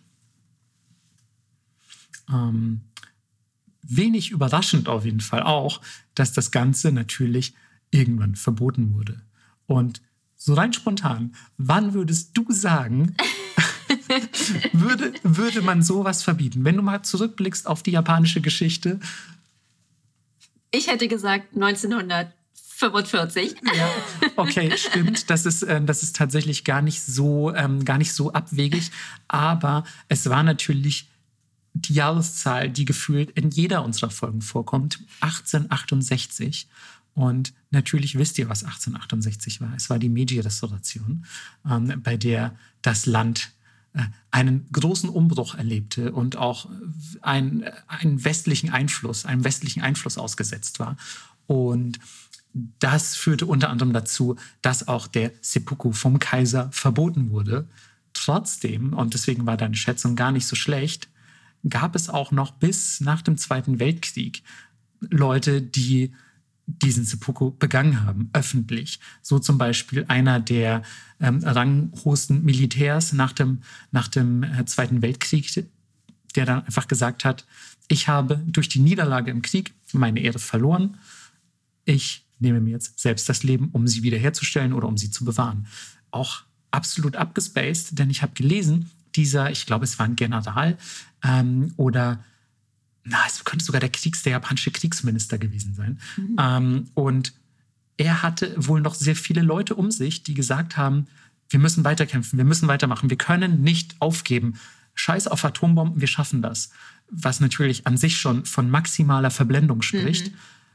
Und dann hat dieser Mensch, der auch später Seppuku begangen hat, gesagt, nein, wir haben einen Kaiser, dem wir zu gehorchen haben. Wir haben einen Kaiser und der gibt die Anweisungen. Wir sind allein dem Kaiser unter, unterworfen mhm. und was er sagt, ist Gesetz. Was natürlich auch nochmal dafür spricht, dass jemand, der dazu bereit ist, Seppuku zu begehen, natürlich so traditionsbewusst ist, dass er auch diesem Kaiser ähm, absolute Gefolgschaft leistet, bis in die Niederlage hinein, anstatt zu sagen, wir machen jetzt weiter, weil wir für Japan irgendwie den Sieg noch erringen können, sondern nein, er sagt, der Kaiser hat es befohlen. Also da haben wir wieder dieses Hierarchische. Der Kaiser hat es befohlen, wir machen das so, aber wir müssen dann Seppuku begehen. Das ist, das ist nochmal, glaube ich, ein letztes Aufbäumen dieser, ja. dieser doch fast verblendeten Loyalität gewesen. Man hat einfach ein komplett anderes Verständnis von Ehre. Total. Aber generell im asiatischen Raum. Ja. Also das siehst du ja auch daran, wer ist gerade gut in deiner Klasse? Ist es eventuell jemand, der asiatisch aussieht? Mhm. Ich kenne das ja aus meiner eigenen Familie. Auch immer so, ah ja, du warst so gut in der Schule, gab es denn irgendwelche Strafen? Und ich so, nee, überhaupt nicht. So, es gab keine großen Strafen und es gab auch keine großen Belohnungen. Das war einfach so. Es wurde erwartet. Genau. So, ja. Ja, um quasi auch die Familie nicht zu beschämen durch Exakt. schlechte Leistungen ja. oder eben durch einen Verlust von Ehre. Und ähm, wo wir übrigens gerade beim Zweiten Weltkrieg waren, muss man ja auch dazu sagen, dass ebenfalls einer der quasi, wie sagt man, einer der Gründe, warum Japan diesen Selbstmordruf in Anführungszeichen hat, sicher auch mit äh, den Kamikaze-Fliegern mhm. zu tun hat, die sich einfach in selbstmörderischer Absicht mit ihren Flugzeugen auf amerikanische Schiffe gestürzt haben. Ich meine, wo gab es sowas schon mal in der Geschichte? Es war natürlich am Ende des Zweiten Weltkriegs, als die Lage immer aussichtsloser wurde und eigentlich schon klar war, dass die Japaner das nicht schaffen werden. Mhm. Ähm, und auch, ich habe gelesen, es wurden mehr Flugzeuge abgeschossen, als Piloten nachtrainiert werden konnten. Das heißt, man hat natürlich Leute da ans Steuer gesetzt, die wahrscheinlich gerade ihren Pilotenschein hatten oder gerade ihre Grundausbildung und hat ihnen gesagt, ihr wisst, wir sind Japaner, Loyalität ist key. Der Kaiser ist unser, unser Gott, wenn man so will. Er ist der, dem wir gehorchen. Und für unser Land werden wir uns jetzt opfern. Und dann haben diese Leute einfach ihre Flugzeuge in den Gegner geflogen. In völliger, in dem völligen Wissen, dass man das selbst nicht überleben wird. Ja. Das, ist, das ist auch so, als ich das erste Mal, das weiß ich noch, als ich das erste Mal in der Schule war das damals, von, ähm, von diesen Einheiten gehört hatte, bin ich echt überhaupt nicht drauf klargekommen. Ich konnte dieses Konzept auch hier wieder nicht richtig verstehen. Ich war so, wie, das hat man gemacht? Wieso haben die sich nicht dagegen gewehrt? Wieso haben die nicht gesagt, nein, das machen wir nicht? Wieso haben die nicht gesagt, wir geben auf? Nein, das ist diese unbedingte unumstößliche Loyalität zu sagen, ich gebe mein Leben für die Erde und für die noble Sache, für das größere Ganze und unser Land. Und ich glaube, dass so diese Faktoren, die wir hier gerade geschildert haben, diese historischen, ich glaube, dass die massivst dafür verantwortlich sind, dass Japan heute in Bezug auf, auf Suizid den Ruf hat, den es hat. Ja, und es ist einfach so tief verwurzelt, diese Loyalität, dass es zwar nicht mehr auf dem Schlachtfeld auf einem Pferd stattfindet, aber jetzt in einem Büro. Und mit Büro hast du tatsächlich eines der wichtigsten Themen ja auch schon angesprochen, denn die ganze Berufswelt, der berufliche Druck, die Angst vor beruflichem Versagen, all das ist, glaube ich, einer der treibenden Faktoren im gegenwärtigen Japan für ja, suizidale Tendenzen. Ja, wenn du deinen Job in Japan verlierst, ist es, als hättest du damals eigentlich deine Ehre verloren.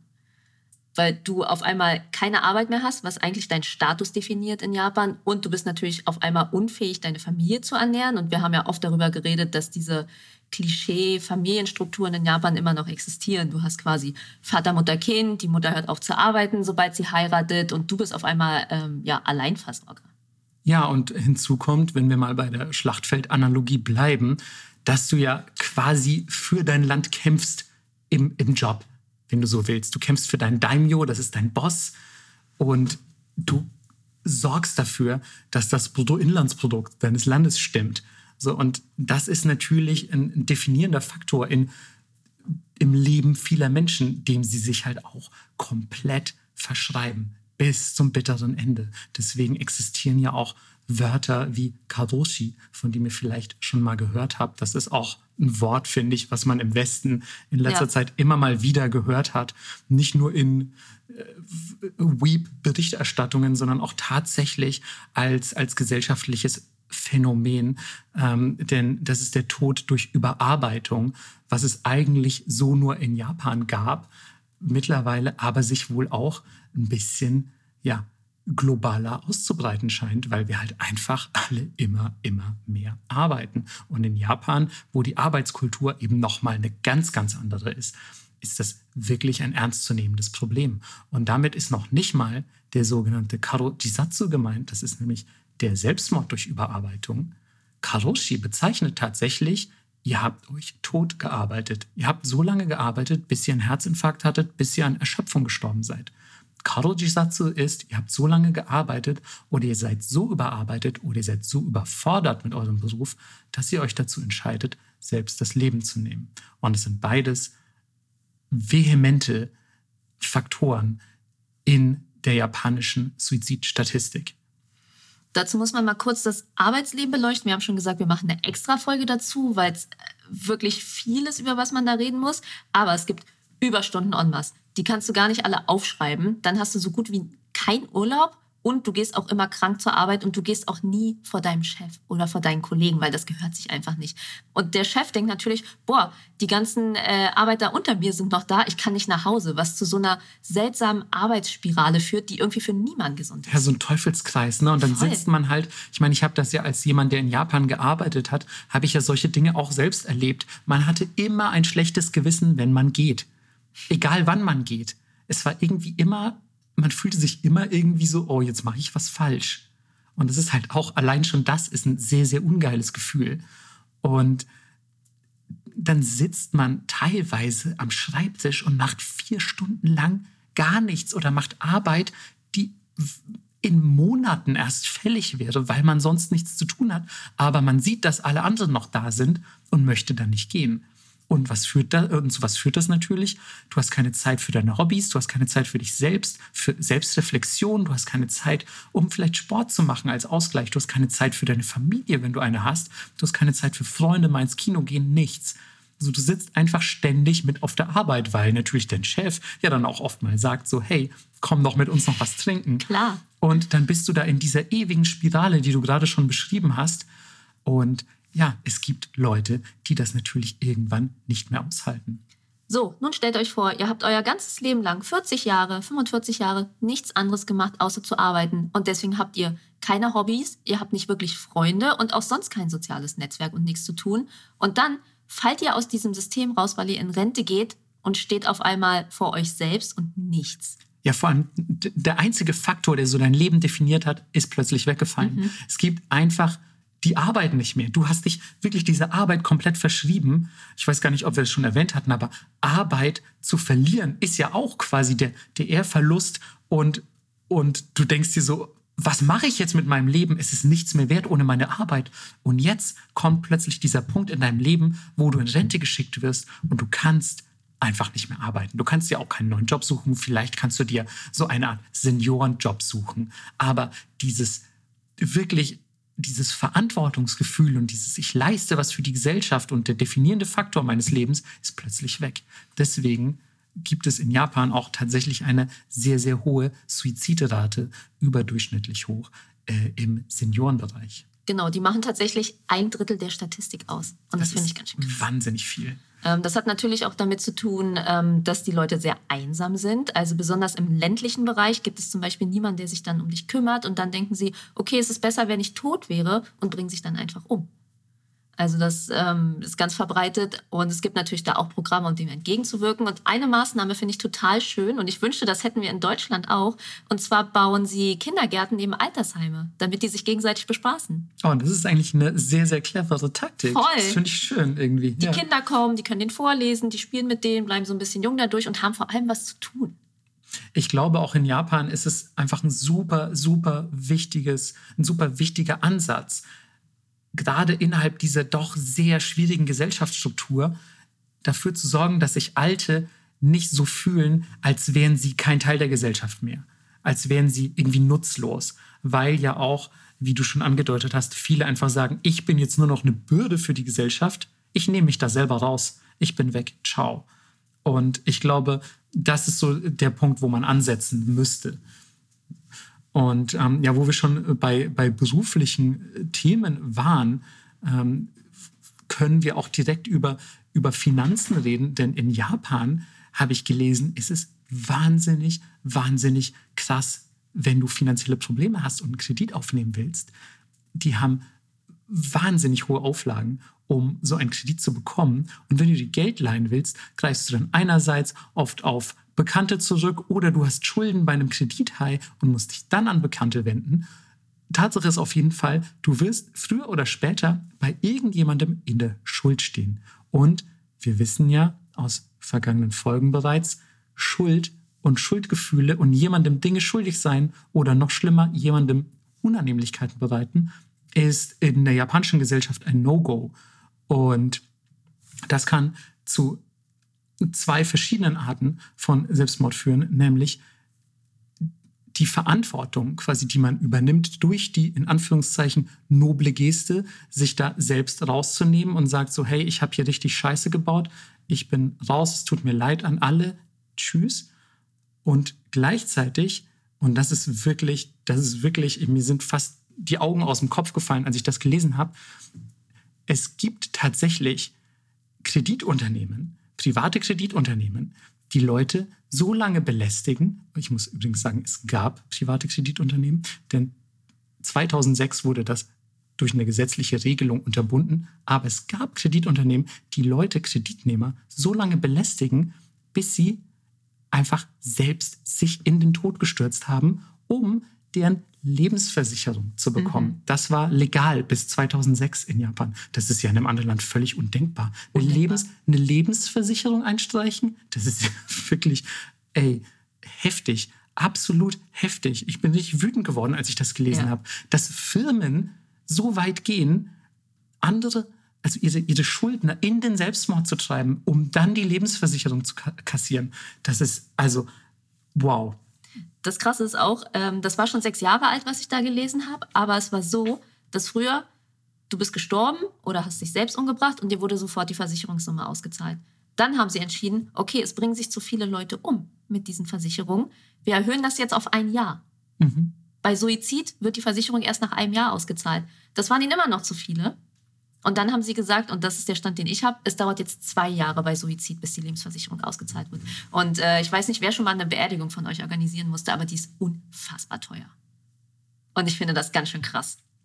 Ja, die Frage ist natürlich echt, wie man so einer, ja, ich will mal sagen, wie man so eine Art de, der, der Ausnutzung einer Lebensversicherung entgegenwirken kann. Mhm. Weil es natürlich sicher viele Leute gibt, die sowas abschließen, um im Falle eines Falles ein finanzielles Polster für ihre Hinterbliebenen ähm, ähm, zu, zu kreieren. Und die Frage ist natürlich, wie machst du das? Also wie verhinderst du das? Du kannst ja nicht sagen, diese eine Todesart ist zulässig, die andere nicht. Gleich, genau. Gleichzeitig ist natürlich diese Wartetaktik und Hinhaltetaktik mit, du musst jetzt zwei Jahre warten, ist genauso scheiße. Also wie soll man dann vielleicht eine Beerdigung bezahlen und kann sich keine angemessene Bestattung leisten, nur weil die Versicherung noch nicht gezahlt hat? Also es ist, glaube ich, ein super schwieriges Thema. Super schwierig. Ähm, wir waren ja eben beim Büro, aber bevor man in die Arbeitswelt geschickt wird, muss man ja durch eine ganz andere Hölle durch. Ja, tatsächlich. Die Schule und der schulische Druck in Japan ist immens. Es ist erstens wahnsinnig, wahnsinnig viel Unterricht die Erwartungen. Beschissener Unterricht. Beschissener Unterricht, ganz vergessen, ja. Ähm, die Erwartungen an die Schüler seitens der Lehrer, aber auch seitens ihrer eigenen Familien und seitens der Gesellschaft, da haben wir sie wieder, ist wahnsinnig, wahnsinnig hoch. Also was da schon ab einem Grundschulalter an Druck auf dir lastet, ist echt kaum vergleichbar. Es gibt teilweise Tests, in welchem Kindergarten du kannst. Das musst du dir mal vorstellen. Ich wusste ja. im Kindergarten nicht mal, was ein Test ist. Ja. Deswegen ähm, sind auch die Suizidraten unter Schülern in Japan nicht besonders erfreulich. So ist es. Wir haben äh, 2020 leider auch die höchste Zahl seit Beginn der Aufzeichnung. Wir haben 479 Suizide im Schulalter, was ich sehr viele finde. Mhm. Das muss man sich mal überlegen. Und was ich viel schlimmer finde, 14 davon im Grundschulalter. Und dann habe ich überlegt, habe ich jemals in Deutschland von einem Grundschulsuizid gehört? Ich auf jeden Fall nicht. Nee, ich, ich auch nicht. Ey, da wird auch an dieser Stelle wird einem wieder ganz anders, wenn man das liest. Mhm. Wie, wie sehr muss sich die Gesellschaft zerstört haben, dass du schon als Grundschulkind ans Ableben denkst. Ja. Als Grundschulkind hatte ich so Fruit Loops und Samstagsmorgen-Cartoons, so hatte ich, hatte ich im Kopf. Mhm. Oder, oder vielleicht, dass ich ein neues Fahrrad will oder ob es das neue Super Mario-Spiel schon gibt oder so ganz banale Gedanken.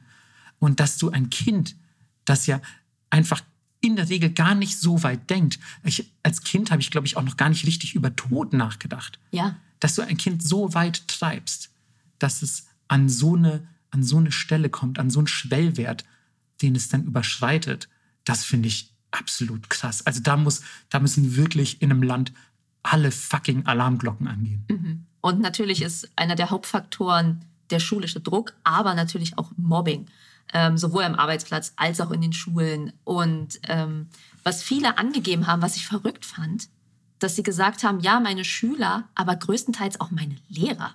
Mhm. So, du bist irgendwie ein seltsames Kind, ich behandle dich jetzt schlecht. Ja, also äh, Lehrer ist auch nochmal ein ganz schwieriges Thema. Ich habe auch einiges zu gelesen. Es gibt auch echt Suizid, also es gibt einen tatsächlichen Begriff für Suizid durch, ähm, ich will nicht sagen durch Lehrer, ich glaube, es ist quasi so die Überforderung durch den Lehrer, ähm, weil der einfach Anforderungen an dieses Kind heranträgt, die dieses Kind nicht erfüllen kann, gleichzeitig aber auch dem, dem Kind nicht äh, quasi den Respekt zollt oder die Anerkennung, die es verdienen würde, dass das Mobbing quasi wirklich auf so einem Level stattfindet, wie es von Schülern stattfindet, habe ich jetzt selten gelesen, wenn ich ehrlich bin. Ich weiß nicht genau, wie das, wie das stattfindet. Da will ich auch keinen Scheiß erzählen. Aber es reicht ja schon, dass wenn du dich an eine Vertrauensperson wie einen Lehrer wendest, der dich sonst nur mit Tests und Aufgaben und Anforderungen bombardiert und dann, wenn es wirklich drauf ankommt, dir absolut keine Hilfe leistet. Mhm. Und einfach sagt, so was, die mobben dich? Ach komm ja, get your shit together. Ja, sei doch mal ein Mann. Stell dich mal nicht so an. Heul nicht rum. Oder noch viel schlimmer, ich habe von einer Achtjährigen gelesen, die sich getötet hat und ihre ganzen Schulbücher und Notizbücher waren vollgeschrieben mit Chine, also stirb. Und der, der Lehrer sagte dann, das hat sie selber gemacht. Was? Ja. Das ist auch diese, diese Ignoranz immer. Mhm. Das ist in Japan, finde ich, so, so krass. Also da muss ich leider echt mal so eine sehr traurige Lanze für das Land brechen. Denn es ist wirklich unfassbar beschämend, wie manche Themen, einfach manche sehr brisante Themen, sei es beispielsweise auch sexuelle Nötigung, äh, ähm, Selbst, äh, Selbstmordaufforderungen oder sonst was, wie sowas ignoriert wird oder heruntergespielt. Da ist Japan echt ganz groß drin. Oder zum Beispiel auch, das hatten wir ja schon in vergangenen Folgen, aber so Taten im Zweiten Weltkrieg und so. Also Japan ist echt gerade bei sowas immer, das macht mich so wütend, weil es so ein schönes Land ist. Und dann aber ja, Menschen manchmal so mit Füßen tritt. Es ist, ja, könnte ich mich echt in Rage reden. ähm, was ich auch ähm, bei, bei Mobbing immer sehr krass finde, ist, dass das so ein, wie so eine Gesellschaftslawine funktioniert. Mhm. Also ich weiß nicht, ob ihr das mitbekommen habt, aber ich glaube, das war auch erst letztes Jahr, dass sich diese Profi-Wrestlerin Hana Kimura umgebracht hat. Und zwar wegen Cybermobbing, weil sie ich glaube einfach nur, weil die Leute es scheiße fanden, dass sie in Terrace House, dieser, dieser so eine Art japanisches Big Brother, mhm. um es mal ganz banal zu formulieren, äh, mitgemacht hat, ähm, hat, hat sie mega viele Anfeindungen in den sozialen Netzwerken bekommen und wurde dadurch letzten Endes in den Selbstmord getrieben. Und als man Leute gefragt hat, warum sie da mitgemacht haben und was das sollte, haben welche gesagt, ja, ich habe gesehen, dass das alle machen und ich wollte irgendwie dazugehören und dann habe ich auch mitgemacht. Und so habt ihr einen einfachen fucking Menschen in den Selbstmord getrieben. Das muss man sich mal vorstellen, Alter. Da komme ich nicht drauf klar. Ja, das ist einfach die Anonymität. Jemandem etwas ins Gesicht zu sagen, ist halt 10.000 Mal krasser, als es zu schreiben. Ja, oder nicht, nicht der Gequälte zu sein und nicht ja. auf der Seite der Verlierer zu stehen. Man kennt das ja dann vielleicht auch noch aus der Schule, dass man sich eher der Gruppe der Mobbenden anschließt, um auf der sicheren Seite zu sein. Mhm. Anstatt natürlich für den einen Gemobbten aufzustehen und zu sagen, hey, Finger weg, ihr Pisser. Ja. So, klar, also das, da gehört viel Mut und Courage dazu, das ist ja Logo. So. Ja, aber es ist so dumm, weil du bist ja auch auf der guten Seite dann anonym. Ja, klar. Also es, es geht ja in beide Richtungen und äh, als ja. tatsächlich jemand, der das als Beruf macht, mhm. ähm, ist es einfach belastend. Also du musst schon du musst schon viel wegstecken können, wenn du öffentlich arbeitest und jeder Sack dir seinen Scheiß schreibt. Ja, klar. Also auch einfach, egal was du postest, egal was du hochlädst, es gibt immer Meinungen dazu. Selbst wenn du gar keine willst, selbst wenn du nur ein Emoji in die Caption packst, sagt trotzdem irgendjemand was dazu. Ja, oder Leute, also Leute finden ja auch immer einen Grund, dich im Internet, gerade im Internet, zu beleidigen. Ja. Und dass sie dabei oft über die Stränge schlagen, ist, glaube ich, kein Geheimnis. Ja, true. Also Leute, auf der anderen Seite des äh, Bildschirms sitzt immer eine menschliche Person. Ja, die am Ende vielleicht sogar Gefühle hat. Uff. Uff. Ja. ähm, Apropos Gefühle. Uh, unangenehm. Ich, ich würde Jinxed sagen, aber das ist schlecht beim Podcast. Ja, okay. Mach du. ähm, ja, ich glaube, wir wollten beide auf ähm, die Scheidung hinaus. Kann das sein? Tatsächlich, ja, oder auf Beziehungen insgesamt. Mhm. Natürlich sind auch ähm, Beziehungsenden vor allem ein, ein Grund äh, für den Suizid und da insbesondere die geschiedene Ehe. Denn auch in Japan äh, ist das mit einem Eheverständnis nochmal verbunden. Denn es ist deutlich üblicher, sag ich mal, länger mit seinem Partner zusammen zu bleiben. Die Scheidungsrate ist niedriger als bei uns. Und ähm, ja, es ist einfach ein anderes Ehe- und Eheverständnis, könnte man sagen. Und deswegen trifft es tatsächlich auch häufiger Männer, die sind nämlich, ähm, die laufen nämlich doppelt so häufig Gefahr, nach einem, nach einer Scheidung einen Selbstmord zu begehen wie Frauen. Das liegt wahrscheinlich daran, dass im Allgemeinen, ohne jetzt Frauen Ehre absprechen zu wollen, Vorsicht, legt mir keine Worte in den Mund, ähm, dass, dass Männer nochmal irgendwie so eine andere, andere Vorstellung und eine andere Beziehung zur Idee von Ehre haben Und sich keine Hilfe suchen. und sich keine Hilfe suchen. Das haben wir vorhin schon erwähnt. Männer sind in der Regel nicht so gewillt, quasi sich ihre eigene Schwäche einzugestehen und dann zu sagen, weißt du was, ich glaube, ich brauche Hilfe. Ich glaube, ich muss mit jemandem reden. Gerade in Japan. Ja, aber reden ist schwierig, weil alle, alle sehr darauf achten, wie sie auf andere Personen wirken. Ja, da, das ist halt echt, also im Großen und Ganzen, das ist eigentlich so traurig zu sagen, aber ist es die japanische Gesellschaft an sich, die diese Probleme nochmal krass befeuert? Wir haben in der einer der letzten Folgen zumindest, ähm, schon mal das Sprichwort der herausstehende Nagel wird ins Brett geschlagen erwähnt, das sich natürlich auf die Uniformität der Gesellschaft bezieht. Also wer, wer anders ist, den machen wir gleich. Der, der soll sich in die Gesellschaft einfügen. Wir sind eine große Masse. Und der Wert einer Person definiert sich einfach in Japan massiv darüber, wie du dich in die Gesellschaft einfügst, aber auch, wie die Gesellschaft dich wahrnimmt. Wie nehmen dich die anderen wahr? Wie wertschätzen sie dich? Und wertschätzen sie dich nicht, dann bist du auch ein bisschen wertlos. Ja. Ich glaube, in unserer Top 5 Folge hatten wir das auch schon als einen der größten äh, f- äh, Schwachpunkte äh, Japans quasi angemerkt. Ne? Und natürlich auch die gesamte LGBTQ-Plus-Community, die einfach immer noch mega diskriminiert wird. Also ich weiß, du magst es nicht so, aber Queer Eye in Japan, finde ich, ähm, wirft ein ganz gutes Licht darauf, wie mit denen umgegangen wird und wie krass die alle noch in the closet sind, weil sie nicht raus können. Ja, und auch generell, wenn du solche Aussagen hörst, die aus der Gegenwart stammen, nicht, nicht von 1950 oder so, aus der Gegenwart stammen Aussagen wie, ja, ähm, das ist ja alles ähm, von, von den Westlern ins Land getragen worden. In Japan gibt es zum Beispiel gar keine Homosexualität. So, und du denkst dir, was? Ja, seid ihr einfach, habt ihr den Schuss nicht gehört oder so? Ähm, das, ist, das ist echt, also wundert es dich, dass es dann noch noch schwieriger wird, mit deinen eigenen Problemen irgendwie umzugehen, wenn dir dein gesamtes Umfeld sugger- suggeriert, du bist keiner von uns, du bist weird, geh weg und ehrlich gesagt, du passt hier nicht so richtig rein. Ja, Das ist halt ein absolut desaströ eine desaströse Message, die du an jemanden sendest mit, mit potenziellen Problemen. Das führt natürlich dazu, dass du irgendwann komplett vereinsamst. Und das ist tatsächlich auch eins der größten Probleme dort. Nicht umsonst gibt es Hikikomoris, wie wir in einer unserer ganz, ganz frühen Folgen beleuchtet haben, oder sogenannte Kuschelcafés, wo du einfach nur jemanden bezahlst, damit er dich mal umarmt. Ja, das ist, das ist eigentlich die Tatsache, dass es existiert, ist schon so unfassbar traurig und besorgniserregend. Aber klar, ich meine, wenn, wenn du dich anders fühlst, Melissa, ganz ehrlich, du als jemand, der ja mega normal ist, Ja, ja. wenn du dich anders fühlst, ja, und die gesamte Gesellschaft quasi dir den Rücken zudreht plötzlich und dir einfach die kalte Schulter zeigt, wie auch immer man es formulieren will.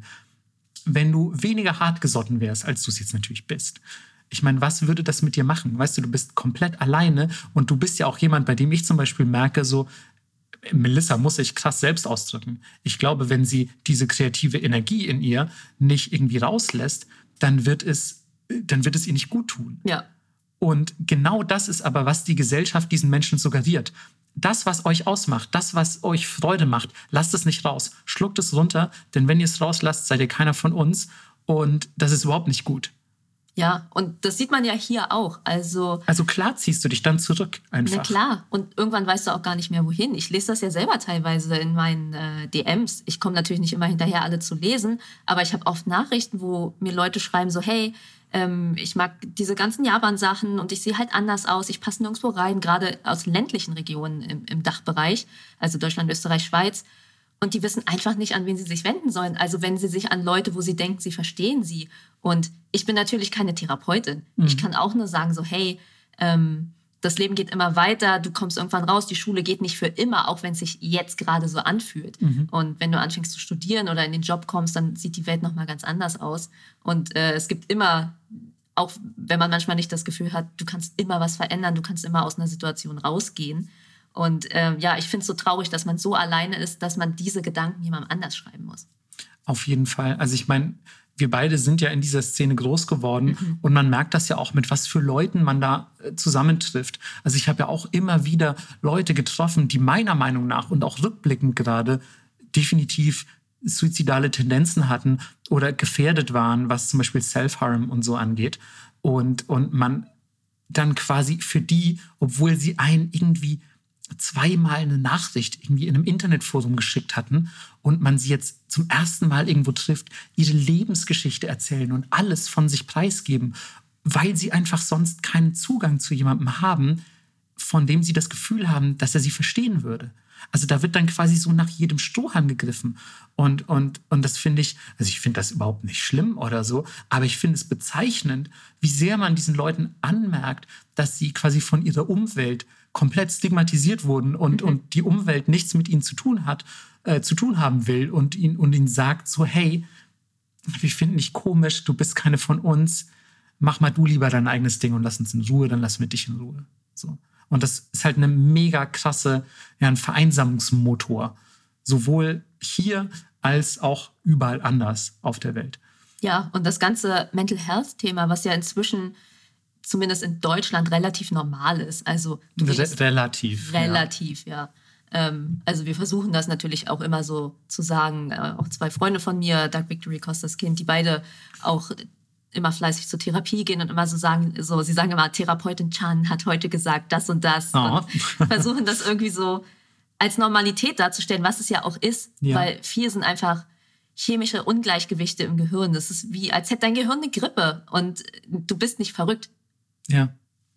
Aber in Japan kannst du es komplett vergessen. Ja. Also in Japan ist Mental Health oder psychische Gesundheit ist ein absolut verpöntes Thema. Das ist, sich einen Therapeuten zu suchen, ist, ich will, ich will nicht sagen, ein Ding der Undenkbarkeit, aber es ist definitiv keine Selbstverständlichkeit. Mhm. Gerade weil ja auch, und äh, das hat, hat Melissa mir tatsächlich erzählt, ich habe das gar nicht gelesen gehabt, aber teilweise die Therapeuten bis zu zehn Patienten pro Stunde haben? Ja, genau. Also es sind Psychiater, weil, äh, soweit ich weiß, dürfen Therapeuten keine Medikamente verschreiben. Ah, okay. Ähm, korrigiert mich sonst auf Twitter, wenn ich es falsch in Erinnerung habe. Ja, wer weiß auch, wie die Regelung in Japan ja, ist. Das genau, ist vielleicht sicher ist es noch mal ganz anders. Genau, und die sehen einfach, ja, zehn Leute pro Stunde. Und dann machen sie nichts weiter, außer aufzuschreiben, ja, nimm mal die und die Medikamente, dir geht's schlecht, na, dann nimm zwei Pillen. Ciao. Ja, ich meine, das, das sind weniger als zehn Minuten pro Person. Ja. Was erwartest du denn? Also, das ist.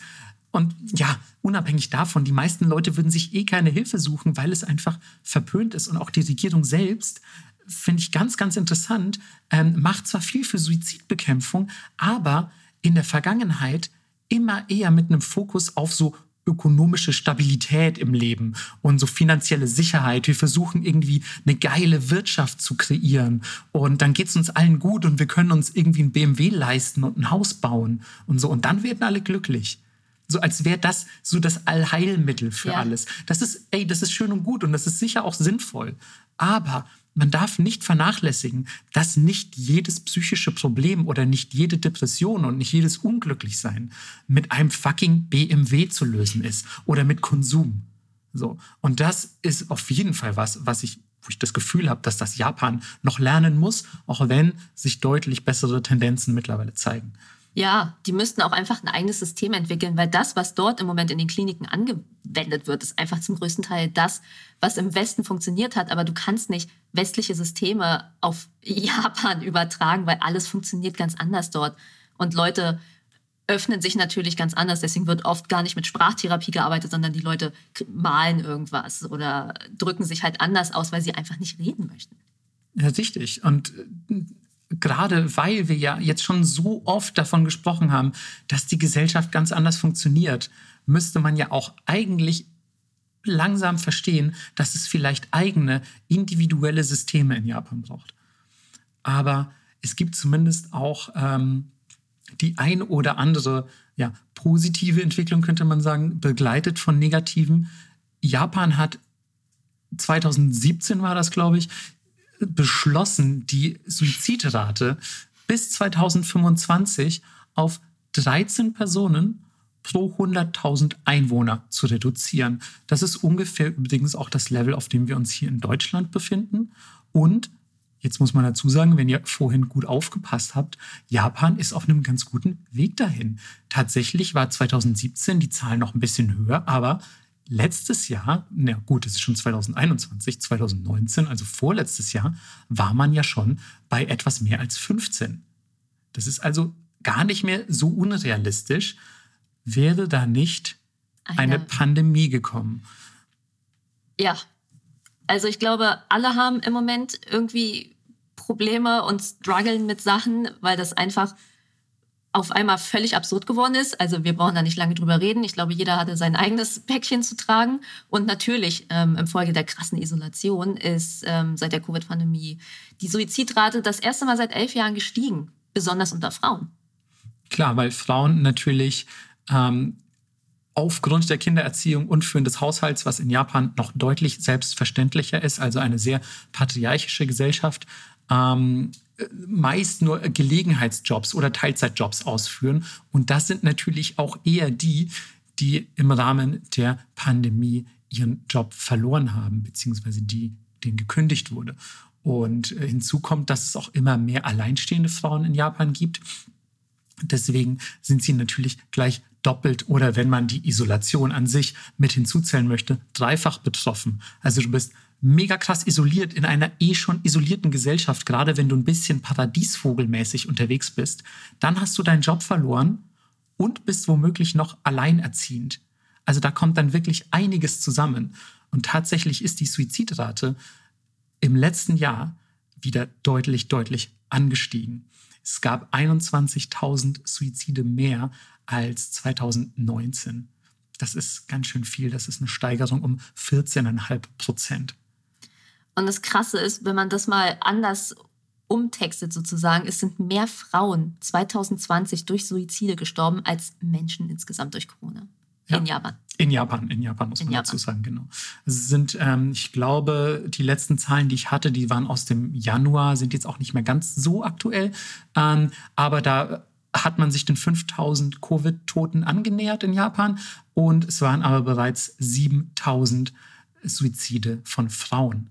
Also das ist eine ganz schöne, das ist deutlich, deutlich mehr und das ist eine ganz schön, ganz schön traurige Zahl, der man auch definitiv in irgendeiner Form entgegenwirken muss. Aber da sind Sie ja dabei. 2021 gibt es nämlich einen neuen Minister in Japan. Ja, und ich möchte den Namen, weil ich ihn in einem englischen Artikel zuerst gelesen habe, möchte ich ihn auch auf Englisch sagen, denn er klingt deutlich eindrucksvoller. Äh, Minister of Loneliness. Das klingt wie ein Scherz oder ziemlich ausgedacht. Aber ja, es gibt tatsächlich in Japan einen Einsamkeitsminister. Und der ist dafür verantwortlich, der sozialen Isolation entgegenzuwirken und zu sagen, ich muss die Leute irgendwie wieder zusammenbringen. Ich muss dafür sorgen, dass sie sich gerade auch in der Pandemie nicht so alleine fühlen und vielleicht auch über die Pandemie hinaus dieses Hikikomoritum, diese soziale Ausgrenzung von Leuten, die sich nicht unbedingt dem klassischen Gesellschaftsbild anpassen möchten, einfach irgendwie ein bisschen voranzutreiben. Das finde ich erstmal eine super löbliche Idee. Ich finde, das ist, eine, also ist definitiv der richtige Ansatz, denn ich glaube, diese soziale Isolation, wie ich vorhin schon gesagt habe, ist einer der treibenden Faktoren ähm, der hohen Suizidrate in Japan. Gleichzeitig habe ich ein bisschen die Angst, dass es so ein symbolischer Akt ist. Mhm. Also wir haben jetzt einen Einsamkeitsminister ernannt. Hurra, hurra, jetzt wird alles besser. Und ich glaube, jetzt muss man erstmal abwarten, da er erst dieses Jahr ernannt wurde. Heißt übrigens Tetsushi Sakamoto.